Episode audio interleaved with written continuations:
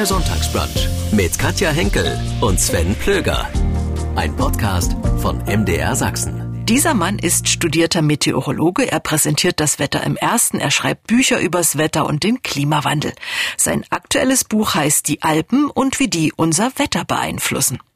Sven Plöger ist durch und durch Wetterexperte und Experte, wenn es ums Fliegen geht. Er liebt es in den Lüften, ob im Flugzeug oder im Gleitschirm.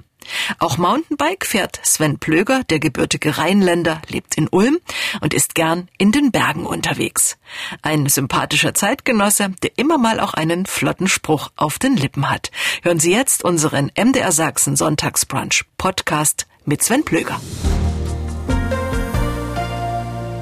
Ab morgen gibt's das Wohnzimmer am Nachmittag, eine neue Sendung im ersten am Nachmittag und da heißt es Team Hirschhausen einfach besser leben. Also Dr. Eckert von Hirschhausen lädt ein und erobert den Fernsehnachmittag. Bis zum 11. August gibt's 14 Folgen des neuen Formats und Sven Plöger ist dabei. Ja, Eckart hat irgendwann gesagt, willst du dabei sein? Dann habe ich gesagt, ja, ich will dabei sein und deswegen bin ich, glaube ich, dabei. Worum geht's denn da? Es geht um den Gedanken besser leben. Also Eckart und mich verbindet ja jetzt schon seit seit vielen Jahren eigentlich eine ganz tolle Freundschaft, die eigentlich ein bisschen daraus erwachsen ist, dass wir so ein bisschen so eine ähnliche Sicht auf die Welt haben. Ich vielleicht ein bisschen meteorologischer und klimatologischer und er logisch als Arzt ein bisschen gesundheitlicher. Und da haben wir schon viele Gedanken ausgetauscht. Und in dieser Sendung geht es einfach darum, mit den Zuschauern auch gemeinsam, es ist ja eine Nachmittagssendung, mit den Zuschauern gemeinsam, mit Gästen, mit praktischen Beispielen, Dinge zu zeigen, die man auf einfache Art in unserem Alltag so verändern kann oder auch nur lehrreiche Aufsichten zu haben auf bestimmte Themen, dass man den Kopf ein bisschen öffnen kann, dass man die Bereitschaft hat und vielleicht auch wirklich die Erfahrung im Inneren, wir müssen was ändern. Wir haben ein Klimaproblem, wir haben ein Gesundheitsproblem, wir haben ein Belastungsproblem, aber wir haben auch Möglichkeiten. Wir können Dinge uns aussuchen, die wir verändern können. Und, und auf diese Dinge hinzuspielen, äh, das war Eckis, also Eckarts Absicht. Und ähm, ja, dem bin ich dann so ein bisschen gefolgt. Wir hören mal kurz rein, wie es da morgen losgehen wird.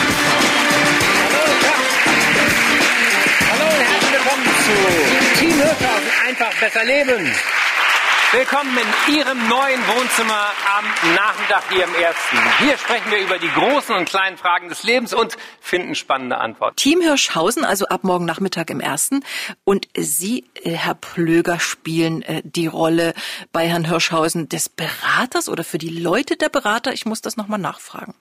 Ja, also ich bin eigentlich ein bisschen der Gesprächsgast Okay. und äh, durch die Tatsache, dass, äh, neben anderen natürlich, aber ich bin eben einer davon aus diesem Team und bin eben der Zuständige für Klima insbesondere, natürlich auch ein bisschen äh, spreche ich über Wetter, Wetteränderung, Wettererscheinung, all diese spannenden Themen. Und wir sind dann eigentlich im Gespräch. Und das Tolle, das habe ich so empfunden, als wir da schon mal zusammentrafen, war einfach diese Idee freier Gedankenaustausch. Eckart führt natürlich durch diese Sendung und dann bringt er aber immer wieder die Ideen für mich auf. Ich merke das auch immer. Ich habe dann so einen Sprudelautomatismus. Das heißt also, mir fallen einfach so viele Dinge ein, die dann spannend sind. Und da hakt er dann Ne? Er ist ja dann auch geschickt, damit er nicht dazu führt oder damit es nicht dazu führt, dass ich so einen zweieinhalb Stunden mache und gar nicht mehr aufhöre. Und dann führt er das wieder zurück und so kommt ein Gespräch. Wir beteiligen die Leute, wir zeigen Bilder, wir zeigen auch Ausschnitte, was mich natürlich freut, zum Beispiel aus meiner Dokumentation, wo unser Wetter entsteht, die Alpen, wo man ja ganz intensiv Klimaänderungen sieht, wo man ganz intensiv aber auch Natur, Naturschönheit wahrnehmen kann, was auch zur Entschleunigung beiträgt. Und äh, ja, diese Möglichkeit äh, zu haben, finde ich toll. Und äh, wir probieren das. Und es bringt ja in meiner großen Hoffnung auch wirklich Dinge nach vorn. Also ab morgen 15.10 Uhr gibt's Team Hirschhausen im Ersten. Wir sind gespannt. Herr Plöger, in diesem Team sind Sie gemeinsam mit einer Ärztin, mit einem Koch, mit einer Wissenschaftsjournalistin und mit Johanna Höfel, einer rüstigen Rentnerin.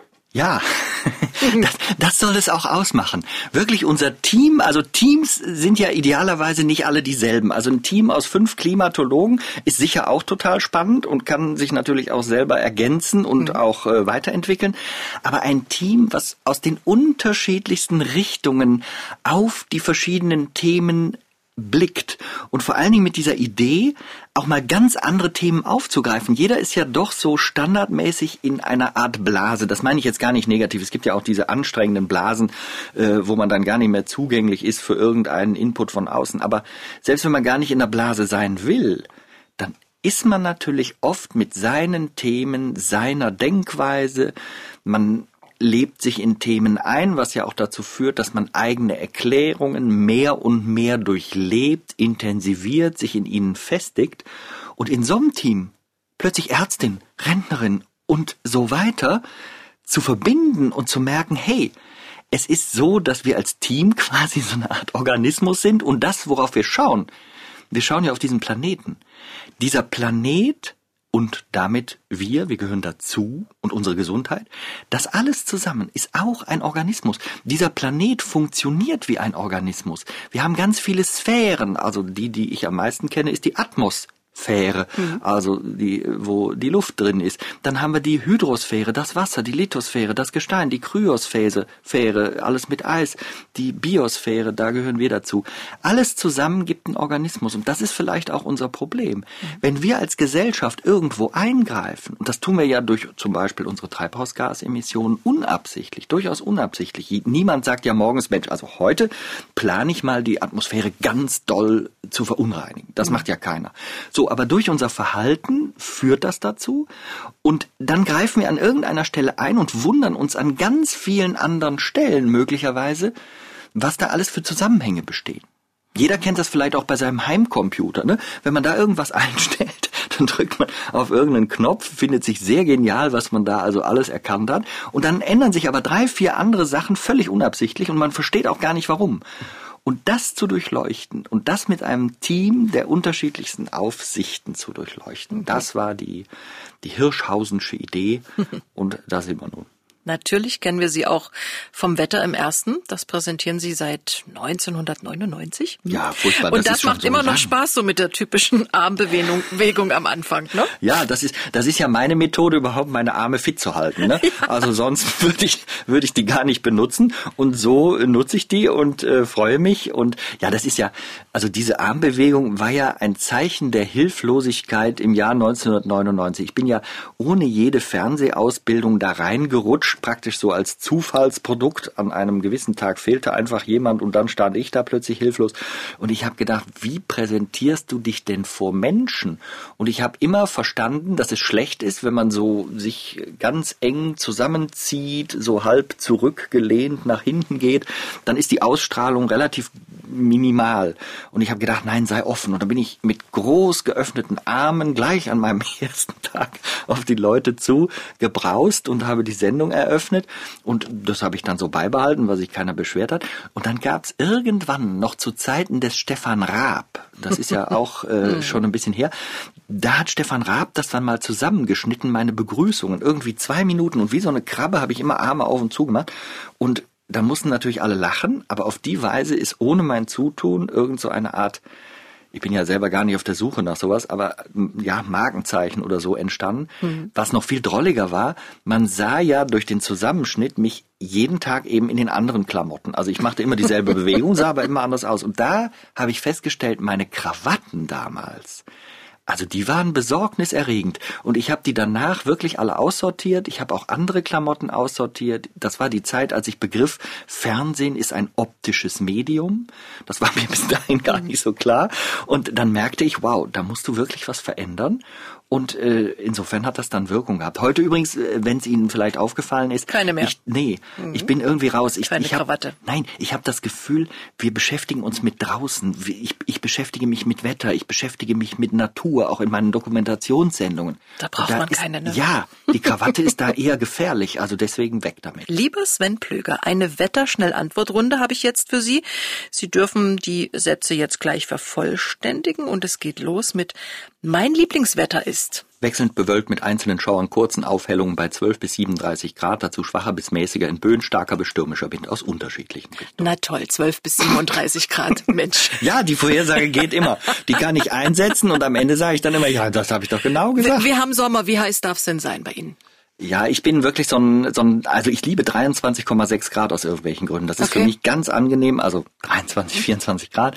25 geht auch noch sehr gerne. Bis 7, 28, dann ist für mich eigentlich der Korridor geschlossen. Dann war die letzte Woche, äh, Ganz schlecht. Es ist Ja. nichts für mich. Also ich halte das aus. Ich kann ja nicht anders. Mhm. Aber ich freue mich dann, wenn ich in Räume komme, wo es kühler ist und wenn ich dann abends wieder da rausgehe und erschlagen werde Mhm. von der Hitze, dann denke ich immer, ich bin eigentlich froh, dass ich in Mitteleuropa wohne, merke aber jetzt natürlich, dass Südeuropa langsam nach Mitteleuropa wandert. Mhm. wandert. Das ist Klimawandel.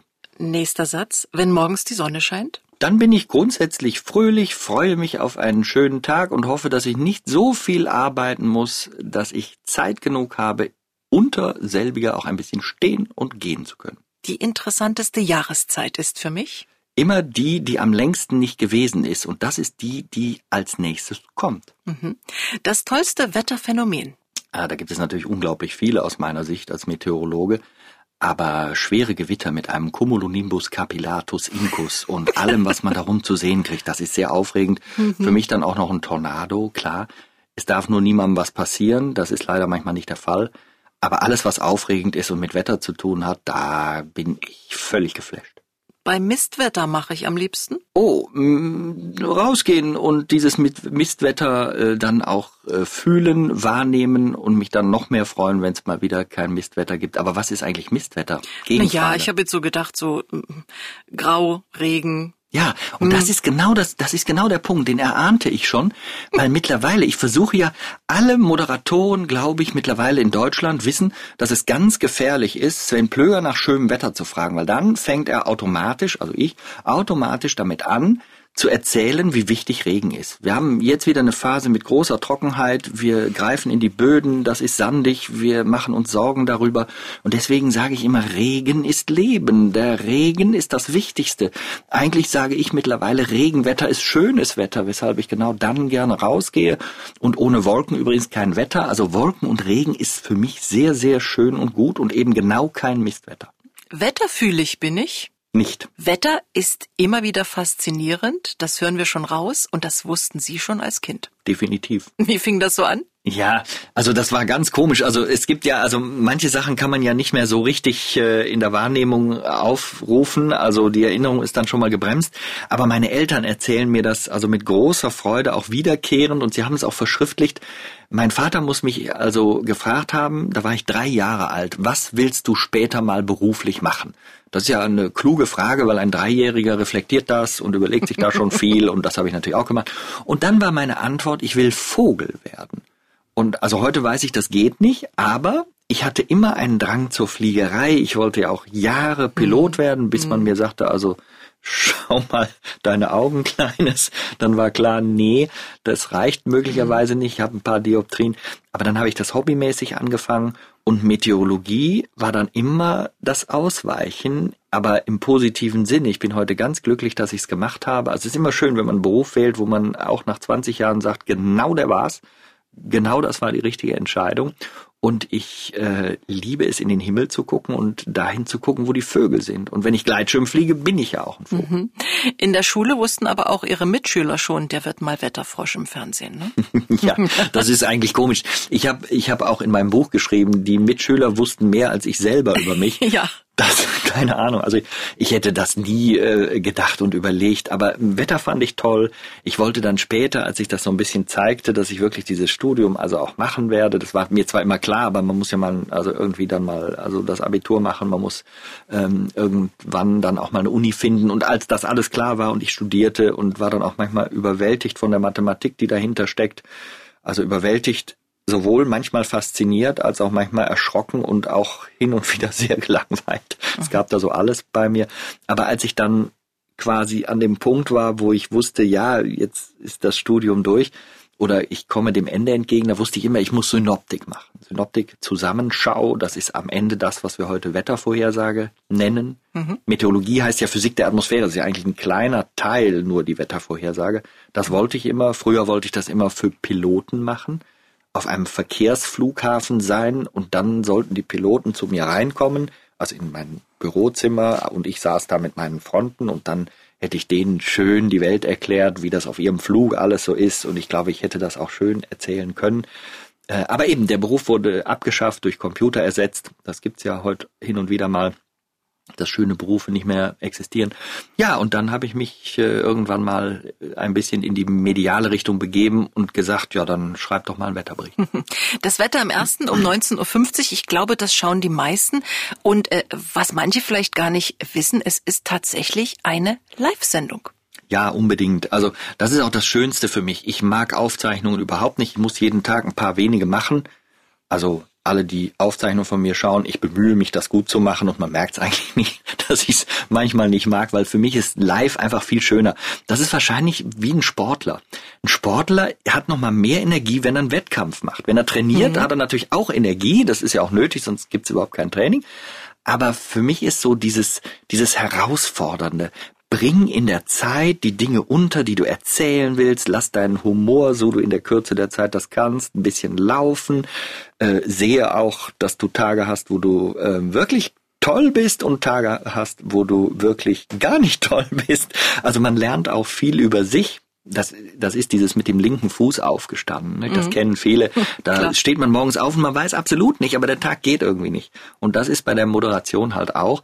Dann fahre ich ein bisschen runter. Die Zuschauer können das dann gar nicht so doll merken. Da muss man dann sehr feinfühlig äh, schon sein, um das rauszufinden, dass ich dann mit einfacheren Sätzen agiere, meine Wortwahl so ein bisschen reduziert ist, um nicht so aufzufallen, dass es eigentlich gar nicht geht.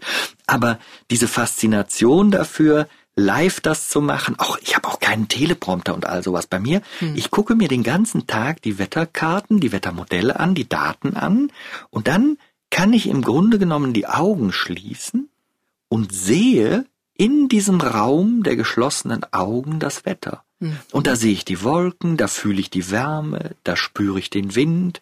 Und dieses Gefühl, setze ich in Worte um. Deswegen und dann müssen Sie es aber in äh, zwei Minuten noch irgendwas auf den Punkt bringen. Ne? Das ist immer ein bisschen das Problem. Ich hätte gern Wetterberichte von 15 Minuten 30 Sekunden, das wäre mir weitaus lieber.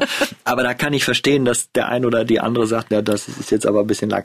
Aber klar, ich muss es dann raffen, ich muss die wichtigen Sachen nach vorne bringen. Das ist auch eine Herausforderung, aber auch natürlich wichtig. Es braucht eine vernünftige Zeitdauer. Ich würde mir wünschen, also drei Minuten wäre, um mal eine ernsthafte Aussage hier zu tätigen, bezogen auf die Zeit, drei Minuten Minuten wäre etwas, was, was, was mir wirklich sehr gut gefallen würde. Habe ich manchmal im Wetter vor acht.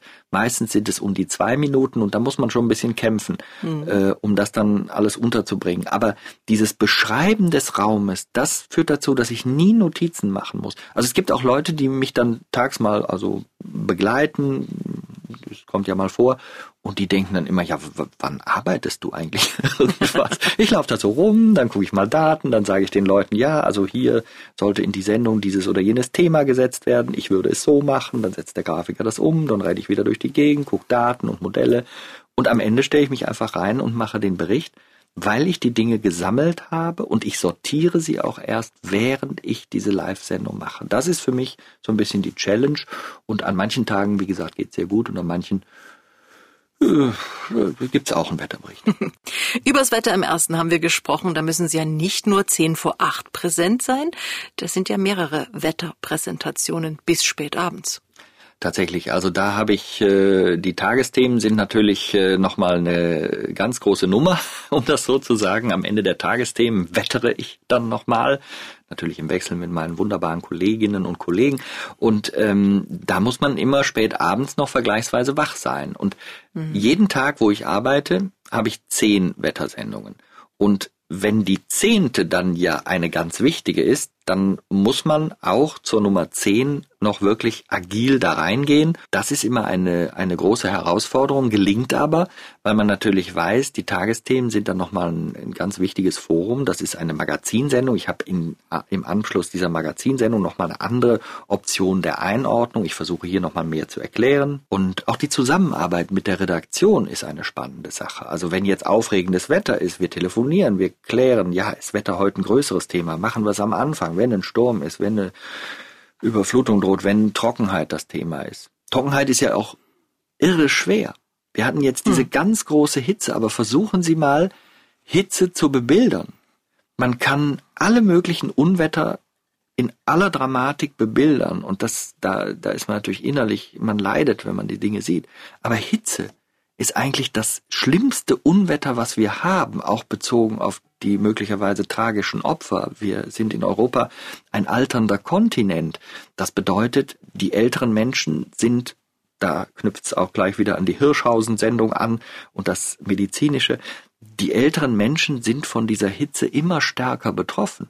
Und wenn wir diese Themen aufgreifen, sie können Hitze nicht bebildern. Wenn man äh, Dresden zum Beispiel fotografiert bei 38 Grad, dann hat man einen sonnigen Tag und schönes Wetter fotografiert, erstmal optisch. Das ja. klingt nicht sehr dramatisch. Nee. Mögen Sie Frühstück? Wie ist das bei Ihnen so? Kaffee und, viel essen? Oder ja, nicht? also viel, viel essen sieht man, dass ich das mag. Das ist ja auch immer ein bisschen das Problem. Aber ähm, sagen wir mal, also ich liebe Frühstück, wenn ich Zeit dafür habe. Ich hm. tatsächlich unter der Woche, wenn, wenn viel los ist, viele Termine, dann frühstücke ich tatsächlich gar nicht. Dann gibt's einen Kaffee und ich freue mich dann bis mittags, dass äh, der Körper auch mal ein bisschen abbauen kann. Ähm, am Wochenende sind wir also wirklich frühstücksfreudig, dann lassen wir uns das auch mal zeitlich äh, gut gehen und äh, dann wird auch gegessen und auch genossen dabei.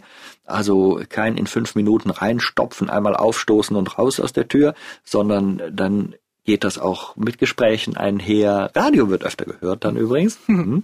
Und äh, ja, das ist, äh, ist dann auch, hat auch so einen Entschleunigungsfaktor. Frühstück hat für mich einen Entschleunigungsfaktor. Aber so in der Woche höre ich raus, so ein bisschen 16,8 so von Herrn Hirschhausen, ne? Hm? Ja, ich habe damit sogar mal vollständig angefangen. Am Anfang mhm. habe ich immer gedacht, 16,8, also das heißt ja, man darf acht Stunden lang etwas essen und dann ist 16 Stunden die Pause. Und dann habe ich gesagt, ja, dann isst du halt einfach acht Stunden lang, dann hast du auch wirklich 16 Stunden keinen Stress. Ich habe es wirklich mal probiert. Das kleine Problem, was ich habe, ich bin eben sehr viel unterwegs, weil ich ja auch über Wetter und Klima, insbesondere Klima, das ist eigentlich mein, ja, für mich eigentlich längst mein Hauptthema geworden, weil ich es für wirklich sehr relevant halte für die Gesellschaft, für uns alle.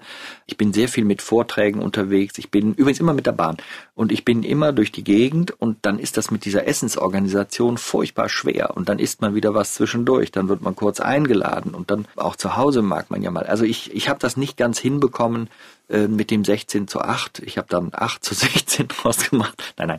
Und ja, ich versuche, ich versuche ein bisschen Haus zu halten mit der Nahrungsaufnahme. Aber mir schmeckt alles, was süß und fettig ist, besonders gut. Das ist ganz schlecht. Hm. Sie sind in Bonn geboren, Rheinländer, eine Frohnatur aus dem Rheinland, leben aber nun schon lange in Ulm im Schwäbischen. Werden Sie inzwischen dort akzeptiert? Ja, ich habe das Gefühl. Ich, ich lasse natürlich das Rheinische nicht so direkt raus. Ne? Wenn, ich, wenn ich dann so mit den, mit den Schwaben spreche, dann sagen die natürlich, ja, du kommst ja ja nicht oder du küsst ja ja nicht von hier weg. Also können Sie auch ein bisschen schwäbeln. Äh, leider nicht. Nee. Das ist ganz verrückt. Ich habe zum Beispiel Schweizerdeutsch habe ich gut gelernt. Wir haben das Wetter aus der Schweiz rausgemacht. Ja, Kachelmann damals in der Schweiz. So mhm. jetzt angefangen und da habe ich gar kein, habe ich gar kein Problem gerade zum Schweizerdeutsch lernen. Aber Schwäbisch, finde ich unglaublich schwer. Und ich habe deswegen mir persönlich, und ich, ich kann noch mehrere Dialekte, aber ich habe mir immer klar gemacht, mach nichts, was ganz schlimm ist. Da machst du dir keine Freunde. Und wir haben, meine Frau arbeitet in Ulm, das war der Grund für uns nach Ulm zu gehen.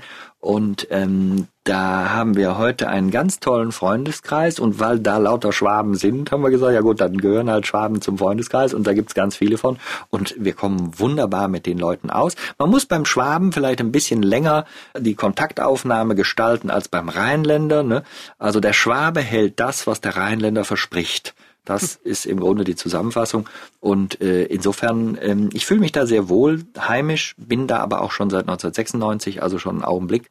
Und ja, die haben sich offensichtlich an mich auch gewöhnt. Der Schweizerdeutsch ist noch ein bisschen geblieben, ne? Also ja, da habe ich natürlich klar, weil wir sind immer noch oft in der Schweiz, oft in den Bergen. und dann habe ich einfach gedacht, ja, da musst du auch mit den Leuten können dich unterhalten und dann habe ich angefangen zum Schweizerdeutsch trainieren und es gibt ja auch noch das Schweizer Hochdeutsch, das finde ich immer ganz witzig. Also das kennt man noch von Emil und dann glaubt der Schweizer, der so in Deutschland ist, ja mich kann man hier überhaupt nicht erkennen, weil ich spreche ja absolutes Hochdeutsch und der Deutsche hat wieder das Gefühl, das sei Schweizerdeutsch, das ist eine mhm. Art Schweizer Hochdeutsch. Alles übrigens, was ich hier mache, immer individuelle Sven Plöger Variante natürlich, das muss ich auch einmal sagen. Mir ist vollkommen bewusst, ich kann natürlich kein Schweizerdeutsch 100% erlernen. Ich mache dabei Fehler. Mhm. Ich habe den individuellen Sven Plöger Einschlag. Man kann diese Art des, des Sprechens nicht 100 Prozent, wie, wie alles nicht. Man kann auch keinen Dialekt 100 Prozent erlernen. Mhm. Das ist einfach so. Das muss man auch akzeptieren. Und trotzdem kann man den Mut haben, wenn man es auf nette Art macht, äh, mit den Leuten so zu sprechen. Ich mache das in der Schweiz und das wird wirklich sehr, sehr akzeptiert mhm. zu meiner Frage. Ich bin in Zürich mit dem Hochiräschli gefahren. Hochiräschli? Mit dem Hochiräschli. Weißt du, was da ist? Ja, ich bin da mitgefahren. Mit dem Hochiräschli fahren? Ja. ja. Das glaube ich nicht. weißt, weißt, was ein Kuchikästli ist? Ein Kuchikästli. Also Kuchi ist die Küche. Ja. Und der Schweizer kennt ja keinen Schrank, deswegen sagt er Kasten. Mhm. Und Kästli Mhm. Das ist ein kleiner Schrank, also mhm. ein kleiner Küchenschrank. Und genau. wenn du mir erklärst, du seist mit einem kleinen Küchenschrank ja, gefahren. Das ist eine Straßenbahn in Zürich gewesen oder nein, ist es noch, in der man so. essen kann. Ah nein. Ja. Und die heißt Hochiräschli. Das ist ja Wahnsinn. Jetzt habe ich etwas gelernt. genau. Das ist cool. Nee, das habe ich wirklich nicht gewusst. Ich weiß nicht, ob es das noch gibt, schon länger her, mhm. aber da bin ich äh, mit einer Straßenbahn gefahren und in der Straßenbahn wurde richtig Essen serviert. Also vielleicht deshalb das, dieses Küchenkästchen. Ja, absolut. Ne? Das kann sein. Toll. Ihr aktuelles Buch haben Sie über die Alpen geschrieben mhm.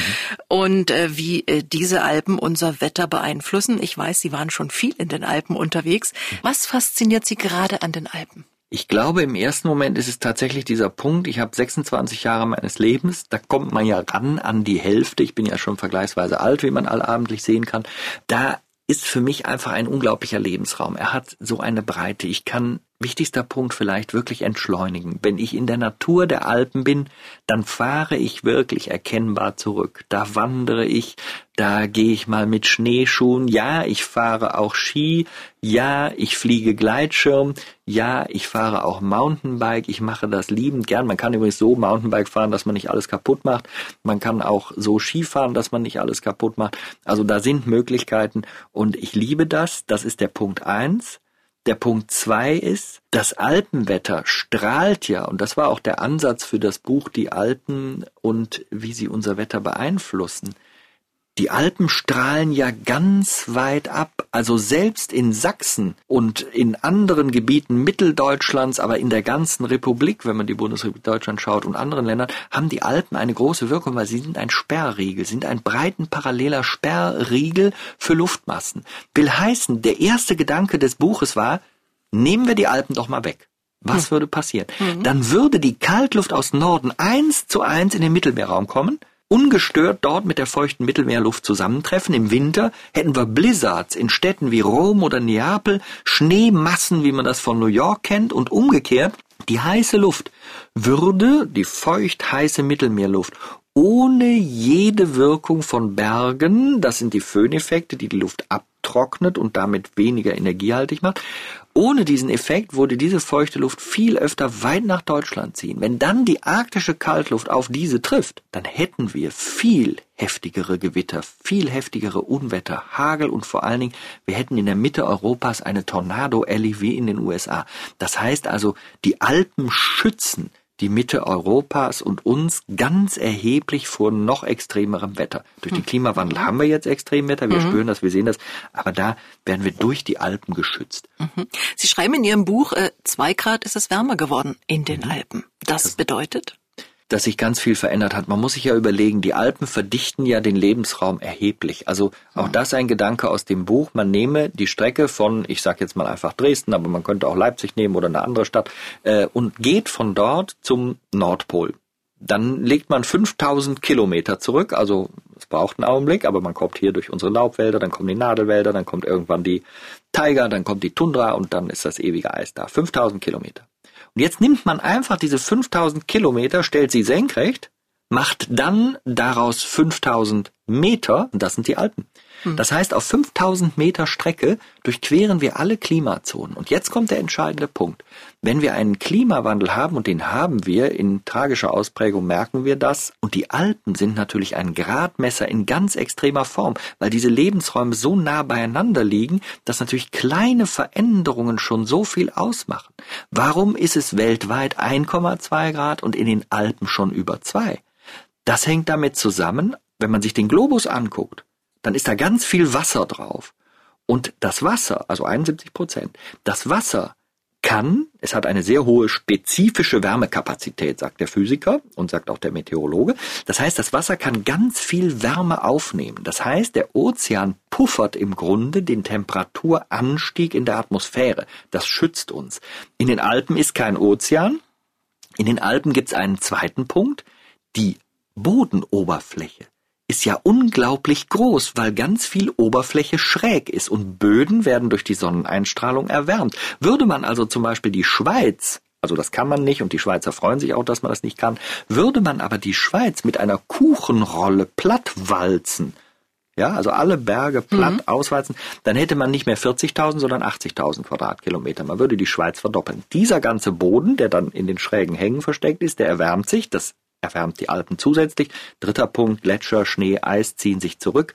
Da entstehen dunklere Flächen, also weil das Eis weg ist, und die erwärmen sich schneller. Und wenn man alles zusammennimmt, kommt man jetzt auf etwa 2,2 Grad gegenüber der vorindustriellen Zeit. Man muss ja immer angeben, seit wann. Da ist immer der Vergleich von 1850 bis 1900. Und da sieht man, dass die Alpen eine sehr starke Erwärmung aushalten müssen. Und das hat Folgen. Das haben wir am Marmolata-Gletscher in den Dolomiten gesehen. Bei Ihnen kann man schon sagen, den Humor, die frohe Natur hat man Ihnen schon mit in die Wiege gelegt, ne? Ja, weiß nicht, wer es war, aber ich tatsächlich habe ich Freude an Freude. Also das ist so, ich bin auch wirklich, ich, ich, ich tue mich ganz schwer, grantelhubrig durch die Gegend zu laufen. Ich habe natürlich auch mal schlechte Tage, da bin ich dann, äh, da bleibe ich dann meistens drin, um mich der Welt nicht zu zeigen. Aber ich bin im Grunde genommen trotz aller Dinge, die auf mich so einprallen, und die sind nicht immer alle erfreulich natürlich, insbesondere wenn man sich sehr intensiv mit Klima, Klimawandel und all diesen Krisen auseinandersetzt, darüber nachdenkt, ja auch Impulse geben will, helfen will mit vielleicht auch seinem Wissen. Ich versuche ja diese schwierigen Themen zu übersetzen. Das könnte einen theoretisch auch mal runterreißen und in so eine dystopische Apokalypse-Stimmung bringen, aber das gelingt mir irgendwie, dass das nicht passiert. Ich, ich, ich habe vielleicht dieses ähm, es gibt ja diesen Spruch, wie man in den Wald reinruft, so schallt es wieder heraus. Mhm. Und ich glaube, das habe ich irgendwie schon als Kind gelernt, sei relativ freundlich zu deiner Umwelt, dann ist die das auch. Und da ich mich über freundliche Menschen immer freue, habe ich dann vielleicht so diese Wechselwirkung geschafft. Ich weiß es aber nicht. Aber ich bin grundsätzlich ein eher ähm, freundlicher, offener Mensch, aber habe natürlich auch so meine seltsamen, äh, nerdigen Sachen. Ab morgen sind Sie mit im Team Hirschhausen, eine neue Fernsehsendung am Nachmittag im ersten. Sturm der Liebe macht Pause. So, so Fernsehsoaps, gucken Sie so Serien? Hm. Also Sturm der Liebe, also es war ja so, ähm, Hirschhausen hat mich gefragt, Sturm der Liebe hat mich auch gefragt, ob ich da Hauptdarsteller werden soll, nicht? Weil also bei also bei Sturm der Liebe, da denkt man, glaube ich, fast zwingend als erstes an Sven Plöger. Und ähm, deswegen haben die mich. Nein, Quatsch. Äh, natürlich, äh, nein, ich gucke solche Serien tatsächlich gar nicht. Mit interessiert es auch gar nicht. Also ich, ich habe, aber ich, ich würde nie jemanden bewerten, der es gerne guckt. Also wer daran Spaß hat, äh, wunderbar. Also das ist für mich das Schönste der Welt, wenn Leute etwas tun, woran sie Freude haben oder etwas gucken, woran sie Freude haben. Aber ich würde nach fünf Minuten sofort einschlafen und äh, wü wüsste gar nicht, also für mich ist das überhaupt nichts. Was Aber schauen Sie im Fernsehen, so wenn Sie abends mal die Beine hochlegen auf dem Sofa? Wetterberichte. Wetterberichte. Immer ja, Wetterberichte. Klar, hätte ich Nein, können. ich liebe, also was ich wirklich, um, um auch hier eine ernsthafte Antwort zu geben, ich bin tatsächlich ein ganz großer Doku-Fan. Ich gucke eigentlich also ich würde sagen, 80 Prozent dessen, was ich gucke, sind Dokumentationen über irgendwelche spannenden Themen. Das muss auch gar nicht immer nur Physik, Meteorologie oder Naturwissenschaft sein. Ich bin zum Beispiel extrem interessiert an Geschichte. Ich bin leider, also in Geschichte war ich in der Schule irgendwie immer schlechter, als ich gedacht hätte, dass ich sein könnte. Aber ähm, trotzdem interessiert mich das sehr. Habe ich vielleicht ein bisschen von meinem Vater mitgenommen, der da immer äh, sehr auf der Höhe der Zeit war und immer noch ein bisschen ist trotz seiner doch mittlerweile 85 Jahre, die er alt ist. Aber ähm, das, das alles fasziniert mich. Ich gucke das. Ich finde Dokus wahnsinnig spannend, so sie denn gut gemacht sind. Ja, und manchmal, also ich muss, ich, ich bügel auch manchmal, ne? Und wenn ich dann bügel, Echt? dann, ja, ja, ja, natürlich. Also wir, ich, bei meiner Frau und mir ist es wirklich frei aufgeteilt. Äh, beide machen alles und äh, so durcheinander. Es gibt auch keinen richtigen Plan, der ist auch unabgestimmt, aber eben beide machen alles. Und dann bügel ich so und ähm, dann gucke ich auch manchmal gerne. Meine Mutter hat immer früher gesagt, einen Kriminalfilm. Und ähm, die Abkürzung Krimi war ihr nicht so geläufig. Guckst du einen Kriminalfilm? Das fand ich immer sehr niedlich. Und genau, und das mache ich dann auch. Ja, schade, dass Sie so weit weg wohnen. Ich hätte immer mal so einen Korb Bügelwäsche. Ne? Also. Ja, wobei ich eine ganz eigene Art des Bügelns anwende, so. damit ich dann nie wieder gefragt werde von anderen Menschen. Okay.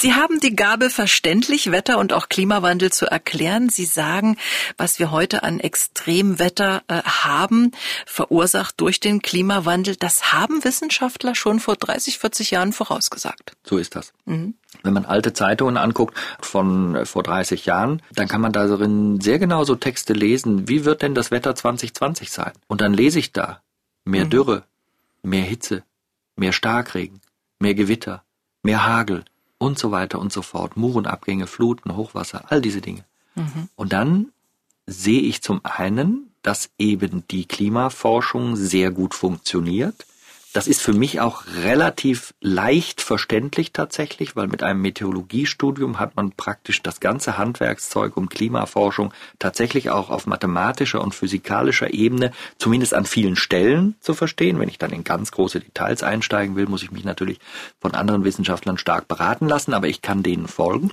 Und wenn man das dann alles sieht, dann ist für mich das wirklich große Problem, was in der Gesellschaft ist es eigentlich, was es uns so schwer macht, diese Realität, die uns gesagt wurde, die wir heute sehen, so zu akzeptieren, dass wir richtige Konsequenzen ziehen. Wir neigen immer noch dazu, uns die Welt schön zu reden, zu sagen, na ja, vielleicht hat die Klimaforschung das alles nicht so verstanden, vielleicht ist meine eigene persönliche Erklärung, auch wenn ich bei Physik nie so ganz genau gewusst habe, worum es geht, doch besser, vielleicht zieht der Kelch an uns vorüber. Das sind natürlich alles Wohlstandsängste, denn in dem Moment, wo wir sagen, wir müssen uns verändern wegen des Klimawandels, und dieser Moment wird kommen, die Frage ist nur, warum und wann. Dieser Moment wird kommen, weil das Extremwetter zeigt uns die Probleme. Aber diese Wohlstandsängste, die man natürlich hat, wenn man auf einem Wohlstandsberg sitzt, und das tun wir, wenn wir uns mit anderen Ländern vergleichen, sehen wir, wir sitzen auf einem Wohlstandsberg. Wenn man einen Berg verlässt, dann geht es zunächst mal immer nur runter. Mhm. Und sich darüber im Klaren zu sein, dass das Fortsetzen des Wohlstands auf die Weise, wo wir das, wie wir das über Jahrzehnte gemacht haben, und das bedeutet Ausbeutung von anderen Menschen oder der Natur, wenn wir das dauerhaft fortführen, dann kassiert genau das unseren Wohlstand, nicht zuletzt durch den Klimawandel und die, abgesehen vom Leid, fürchterlichen Kosten der Unwetter, des Extremwetters. Wenn wir nicht begreifen, dass das der Punkt ist, wo wir jetzt uns schützen können, wo wir die Welt auch enkelfähig machen können. Es sagt doch kein Elternpaar zu seinen Kindern, also dir soll es später im Leben mal schlechter gehen als mir. Hm. Ich habe noch nie Eltern gehört, die das sagen. Alle hm. sagen gleich oder besser. Hm. So, aber wir machen im Moment alles für schlechter. Und ich hoffe, dass wir einfach wegkommen von dem Schönreden, wegkommen, dass wir immer unser Wunschdenken oberhalb der Realität ansiedeln. Wir müssen die Realität verstehen. Wir müssen mit intelligenten Schritten, und wir haben uns ja schon sehr viel gesagt, was wir dann aber ständig nicht machen. Wir sagen A, machen B und staunen, dass es nichts wird. Wenn wir das abändern, dann können wir wirklich einen guten Lauf haben. Das zeigt uns die Wissenschaft auch. Dieses 2-Grad-Ziel, 1,5 wird schwer, aber das 2-Grad-Ziel zu schaffen, das ist wirklich möglich. Aber es bedarf Anstrengungen und es bedarf der Einsicht, ein globales Problem kriege ich natürlich nicht lokal gelöst. Da braucht es Abstimmung auf weltweiter Ebene. Und da mhm sehe ich immer noch große Defizite und bin manchmal sehr traurig. Wenn ich einen Satz noch anfügen darf, ich komme mir manchmal vor, als würde ich so ein, ähm, Sie kennen ja auch diese, diese typischen Weltrettungsfilme, ne? Da ist so ein Film, am Anfang ist alles ganz seicht, irgendwelche völlig langweiligen Dinge werden erledigt von den Protagonisten und man weiß aber als Zuschauer, gleich kommt die ganz große Dramatik, weil sonst bräuchte es ja auch diesen Film überhaupt nicht.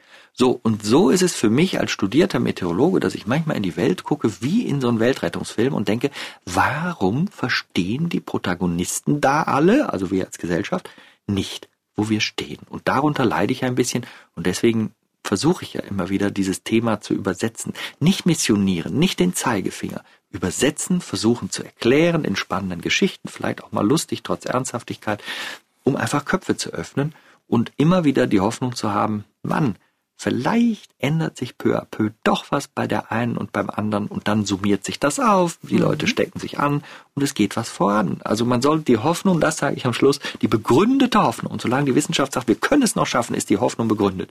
Sonst ist sie nicht begründet. Also wenn man sagt, der Kelch zieht an uns vielleicht vorüber, das ist unbegründeter mhm. Blödsinn. Aber diese Hoffnung, die halte ich aufrecht und dafür bin ich immer noch sehr gerne aktiv. Sie sagen, wir müssen einfach mal anfangen und Sie sagen, jeder kann was tun, um den Klimawandel zu beeinflussen.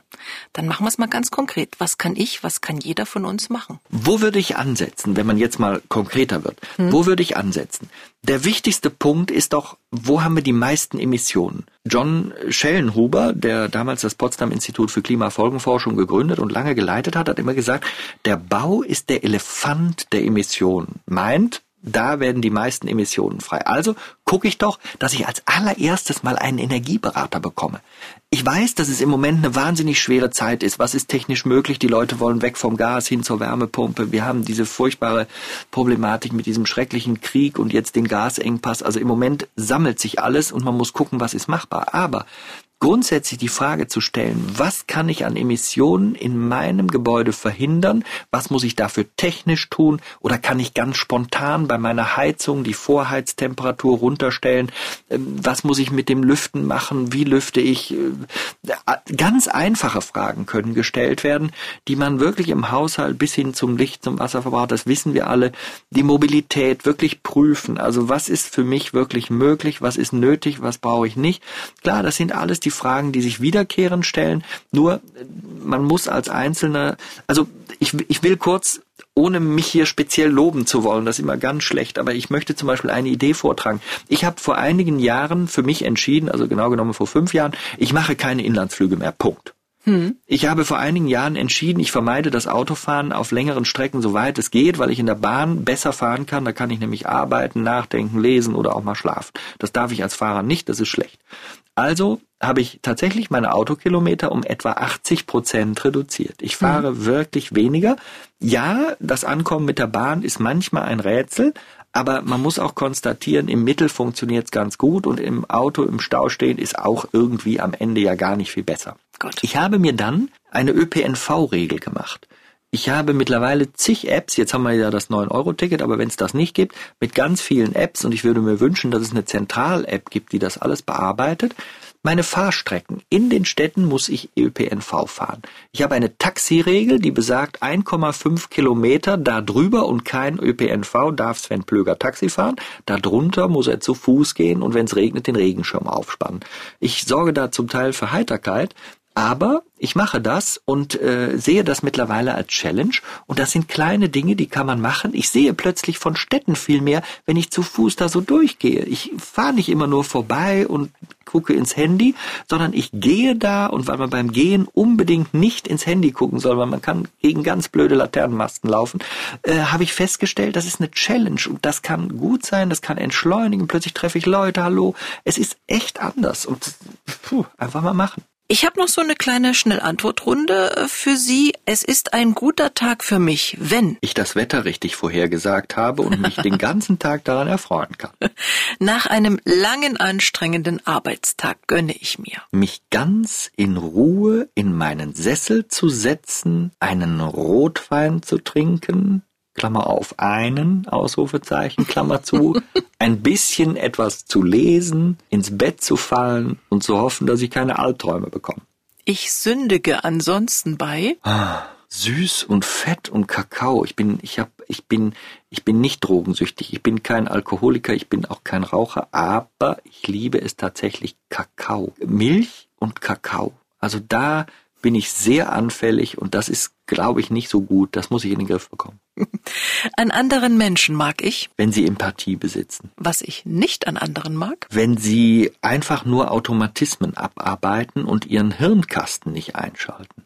Gut Wetter machen muss ich nach.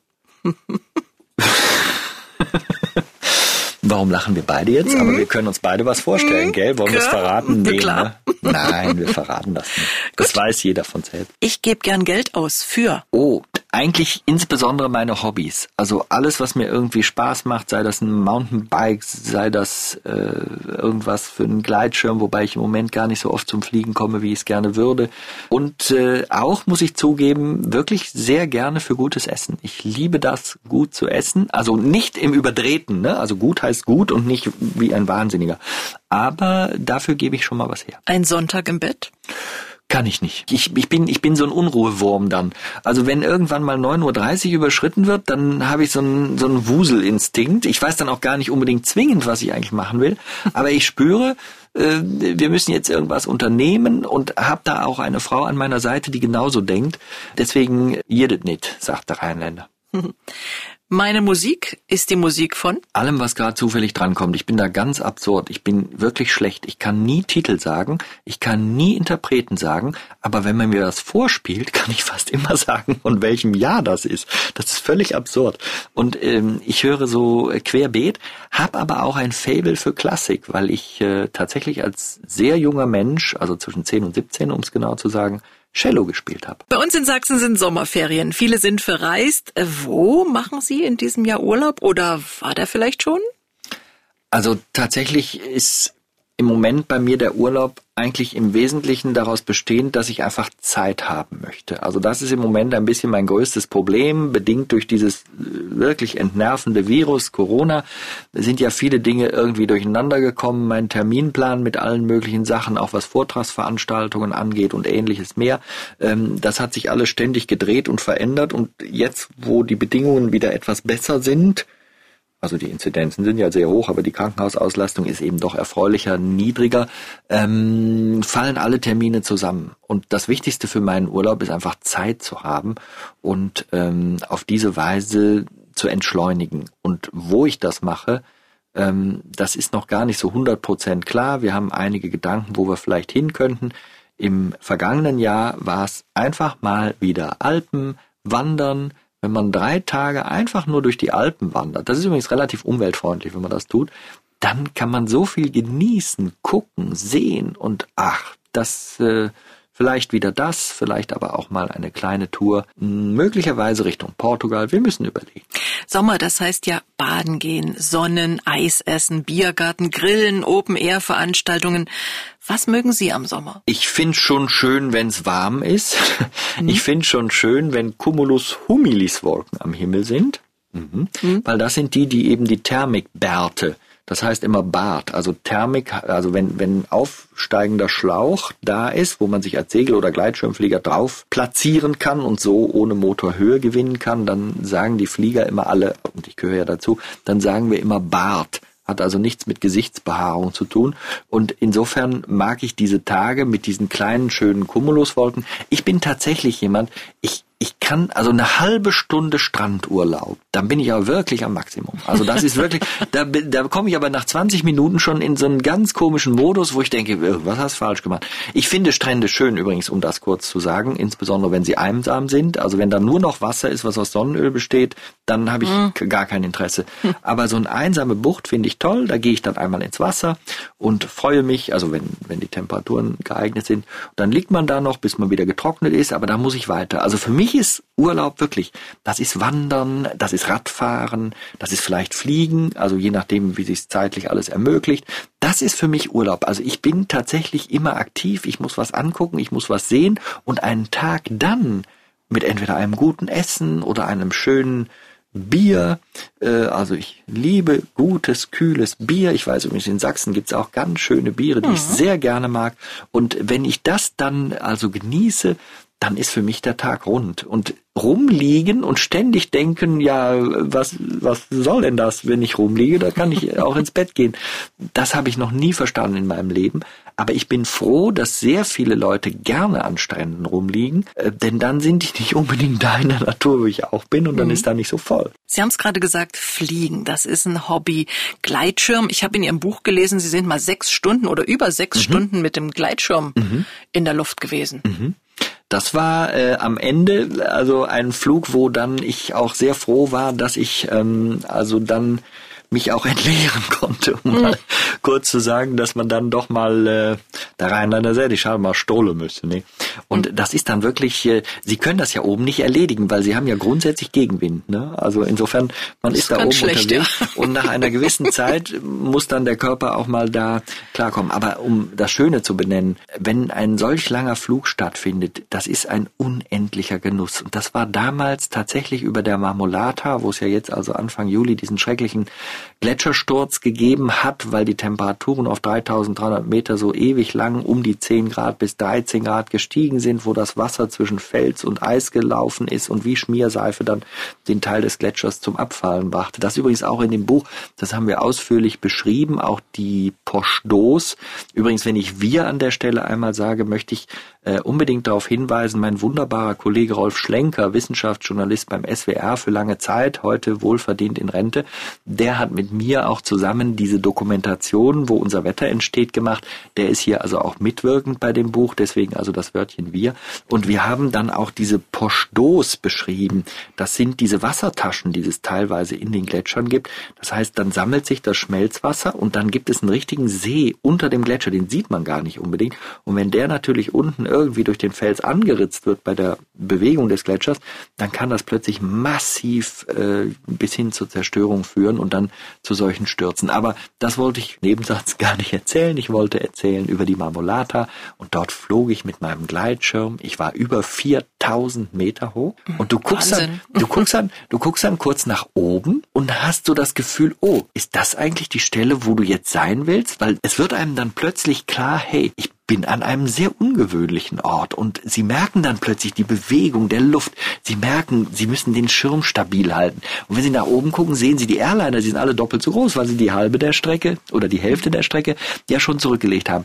Aber dann dort zu fliegen, dieses Alpenpanorama zu haben und nach sechs Stunden zu landen, oh, das ist toll. Das Sie wollten ja Vogel werden, ne? Mhm. Also. Deswegen, das ist übrigens auch eine tolle Sache. Wenn man, wenn man in dieser Thermik kreist, man hat, auch das habe ich im Buch versucht ein bisschen zu schreiben, man, man wird Freund mit den Vögeln, weil die Vögel sind ja nun wirklich die, also das sind die Lehrmeister, ne? man selber ist Schüler. Wenn die Vögel dort in dieser Thermik kreisen, die verlagern so präzise, die haben eine Aufstiegsgeschwindigkeit, die können sie gar nicht nachschaffen mit dem Gleitschirm. Aber wenn man den Vogel beobachtet und nachmacht, was er macht, ist man deutlich besser, als wenn man es nicht tut. Und die Vögel gucken dann manchmal, man ist sich wirklich gegenüber und man kreist und dann guckt man immer rüber und dann äh, habe ich immer das Gefühl, da grüßt der Bartgeier. Also das ist wirklich ein ganz tolles Erleben mit der Natur und dann steigt man auf und, und, und man hat dieses Rauschen der Luft. Das ist hochfaszinierend.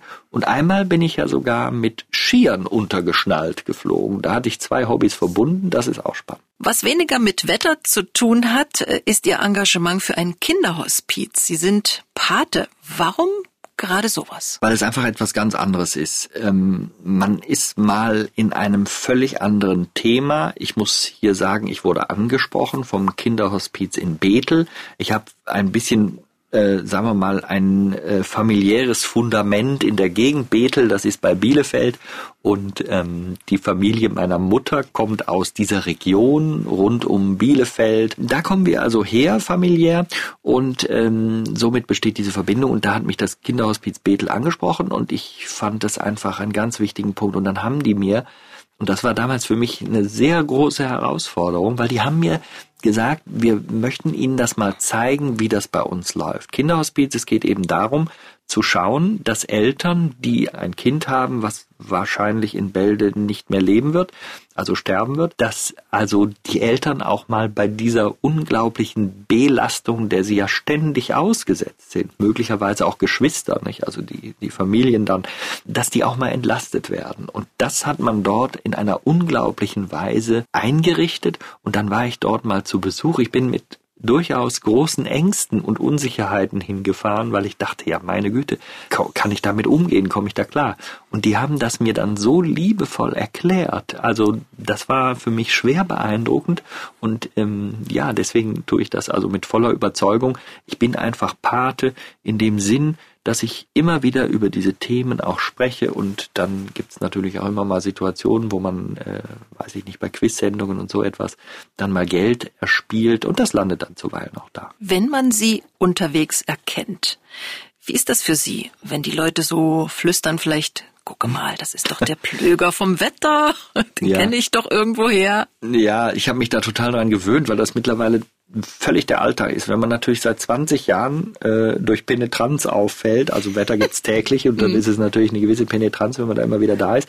Ähm, und dann wird man natürlich ständig angesprochen. Und ähm, es ist eigentlich fast ein bisschen lustiger für meine Frau, schrägstrich lustig. Also die sagt dann, ach, ich gehe jetzt heute aber nur 20 Meter hinter dir, ich will mit dir nichts zu tun haben. Und dann scannt sie immer ab, das ganze Getuschel, äh, wo man dann den Namen hört oder die Blicke bleiben ein bisschen länger auf einem.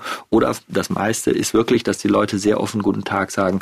Das Tolle daran, und das ist das, natürlich kann man sagen, das ist anstrengend, aber dann, wenn ich das sagen würde, müsste ich im Gegenzug sagen, ja, dann lasse ich doch das mit, mit dem Wetterbericht, dann, äh, dann spricht mich auch keiner mehr an. Insofern rege ich mich darüber nie auf. Die Leute sind immer freundlich. Und ich habe gesehen, über die letzten 20 Jahre oder mittlerweile sind das ja 23, die ich das mache mit diesem ganzen Wetterthema und eben vor allem Klimathema, da ist ein Vertrauen entstanden zwischen den Zuschauern oder auch Zuhörern und mir, wo man irgendwie mir scheinbar in einer gewissen Weise, nicht jeder mag mich, ne, um Gottes Willen, das weiß ich auch, aber wo man mir scheinbar doch abnimmt, dass ich jemand bin, der A, vielleicht verstanden hat, worüber er spricht und der B, es möglicherweise eben auch schafft, das ein bisschen so zu übersetzen, dass es eben auch andere verstehen können. Und das schafft auch Vertrauen, dass ich auch eigentlich nie die Lust verspürte, mich über die Leute zu stellen und irgendwie so, jetzt hier, ich hier und jetzt werde ich euch mal klar machen, wie die Welt funktioniert. Das war nie meine Absicht. Da habe ich nie Spaß dran gehabt, sondern immer so die direkte Kontaktaufnahme, die kann ich gut ertragen. Das ist wahrscheinlich wieder der Rheinländer jeden. Äh, und dadurch ähm, leide ich eigentlich nicht wirklich drunter. Aber wenn ich mal einen ganz schlechten Tag habe, dann, dann muss ich mir halt ähm, irgendwie eine Mütze tief in den Nacken ziehen und drei Masken übereinander und noch irgendwie, also dann erkennt man mich auch nicht mehr. Ne? Lieber Sven Plöger, es hat wieder Spaß gemacht zu plaudern. Morgen erleben ja, wir Sie im Team Hirschhausen, 15.10 Uhr im ersten. Vielen Dank und einen schönen Sonntag noch. Ja, den wünsche ich Ihnen auch. Es war auch für mich wieder ein, ein großes Fest, eine große Freude.